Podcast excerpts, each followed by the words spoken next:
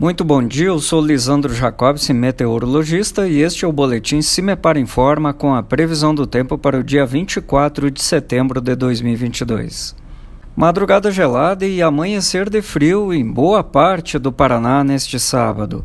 Temos temperaturas abaixo dos 5 graus nos termômetros em quase todas as cidades da metade sul paranaense entre Palmas, General Carneiro e Clevelândia, com valores muito próximos a zero grau, e formação de geadas com intensidade até de moderada a forte em alguns pontos.